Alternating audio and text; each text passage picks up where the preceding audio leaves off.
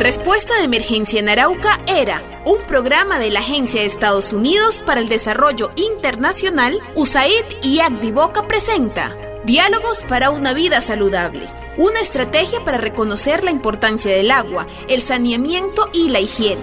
Antes de iniciar les recomendamos tener a mano papel y lápiz para que tomen nota de este programa que puede beneficiar la salud no solo de su familia, sino de toda la comunidad.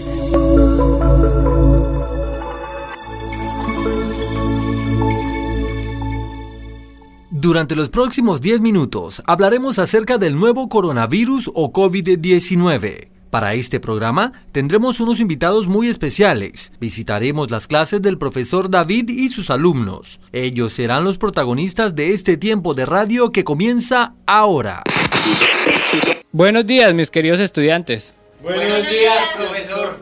¿Recuerdan que el día de hoy vamos a hablar acerca del nuevo coronavirus y algunos temas relacionados a este? Sí, profe, yo estuve leyendo un poco y también viendo algunas recomendaciones que estaban dando en la televisión. Cuéntanos, ¿qué averiguaste? Que este tipo de virus ya existía. ¿Ya existía? Sí, compañero. El coronavirus es un tipo de virus que es llamado así porque se transmite de los animales a los humanos. Ah, ya entiendo, Laura. Por lo que pueden causar desde síntomas leves como gripes, resfriados, fiebre, hasta enfermedades más graves como lo hace el COVID-19. Gracias, José. Cuéntenme qué síntomas presenta el coronavirus. Yo, profe, lo que leí es que las personas pueden presentar síntomas leves como fiebre, cansancio y tos seca, mientras que en los casos graves, fiebre alta, neumonía y dificultad para respirar. Así es, no todas las personas llegan a presentar los mismos síntomas y esto sucede con todas las enfermedades. ¿Saben ustedes por qué sucede esto?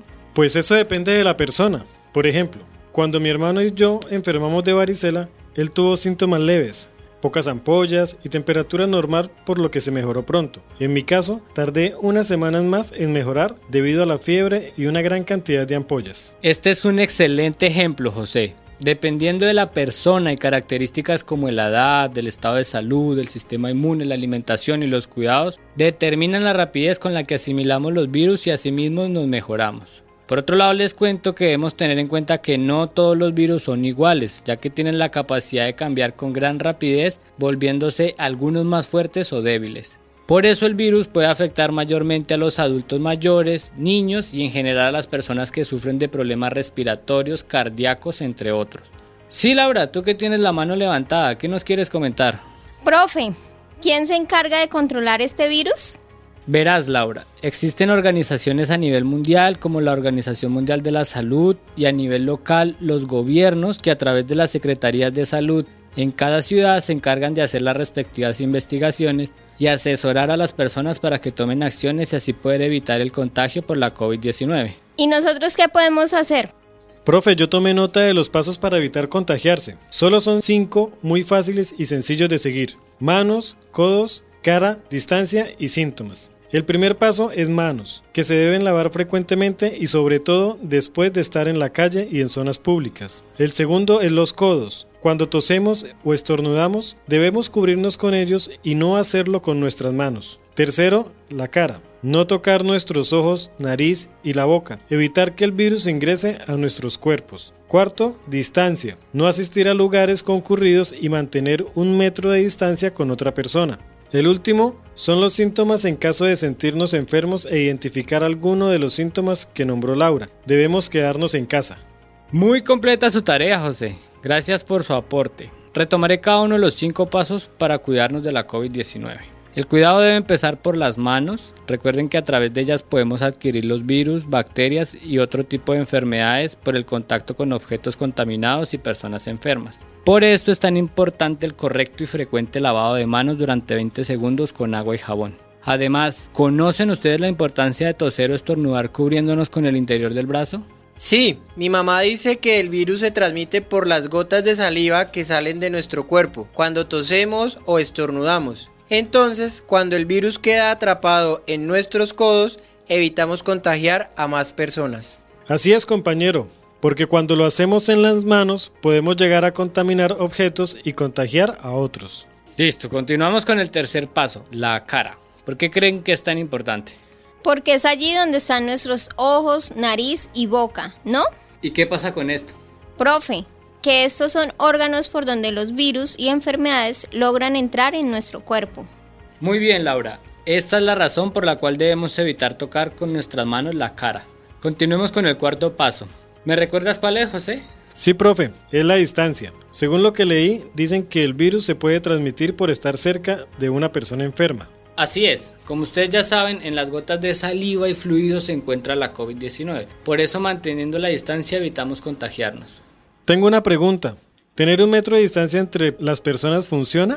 En este caso sí funciona, debido a que cuando una persona estornuda o tose, el virus está buscando un nuevo huésped a quien contagiar, por lo que manteniendo la distancia evitamos que éste llegue a nosotros. Por eso mismo debemos evitar las aglomeraciones, es decir, estar en lugares donde se encuentren una gran cantidad de personas al mismo tiempo. Ah, ya entiendo. O sea que el virus muere al no encontrar otra persona a la cual infectar. Exactamente, eso es lo que sucede, José. Aunque tomemos todas las medidas necesarias para prevenir el coronavirus, siempre debemos estar muy atentos a nuestra salud. Esto nos lleva al último paso, los síntomas. Lo primero que debemos hacer es identificar cuáles son, determinar si son leves o graves y comentarlo a nuestros familiares. Recuerden los síntomas más comunes son la fiebre, la tos seca, el cansancio, el dolor y algunas molestias. Además, algunas personas presentan dolor de cabeza o de garganta, pérdida del gusto, el olfato y hasta diarrea. Profe, ¿y qué podemos hacer en caso de haber enfermado por coronavirus o al menos sospechar de ello? Yo puedo responder. Adelante, pero cuéntanos. Hay que tener en cuenta los síntomas como decía el profesor. Muchas veces estos pueden ser leves y las personas se recuperan prontamente. Sí, Pedro. En esos casos lo que he escuchado es que lo mejor es quedarnos en casa, aislarnos y vigilar los síntomas, como cualquier otra enfermedad. Muy bien, señores. Ahora lo importante de aislarse es evitar el contacto directo con otras personas. Por lo tanto, un correcto aislamiento debe hacerse en una habitación individual, amplia y con acceso al baño privado. De no ser posible, la persona mantener la distancia de un metro con sus familiares y seguir estas recomendaciones durante un periodo de 14 días. Entiendo, profe. ¿Qué hacemos si no mejoramos y nos ponemos más enfermos? En estos casos lo que debemos hacer es llamar a la línea 192. Allí nos darán indicaciones necesarias que debemos seguir para cuidarnos y evitar contagiar a otros. Por otro lado, si los síntomas son graves y la persona no puede respirar, debemos llamar inmediatamente a la línea de emergencia 123 o llevar a la persona al centro hospitalario más cercano. Gracias, profe, por explicarme. Además, es importante saber cuáles son los números de emergencia y tenerlos a la mano. Excelente, han estado muy atentos a la clase hoy. Quiero que piensen y me cuenten qué ha cambiado en su rutina diaria. ¿Han hecho cosas nuevas en sus casas con sus familias desde que inició la pandemia? Yo, profe, ahora debemos usar tapabocas siempre que salgamos a la calle. Muy buen ejemplo. Por estos días todas las personas debemos salir usando el tapabocas o mascarilla. ¿Saben por qué?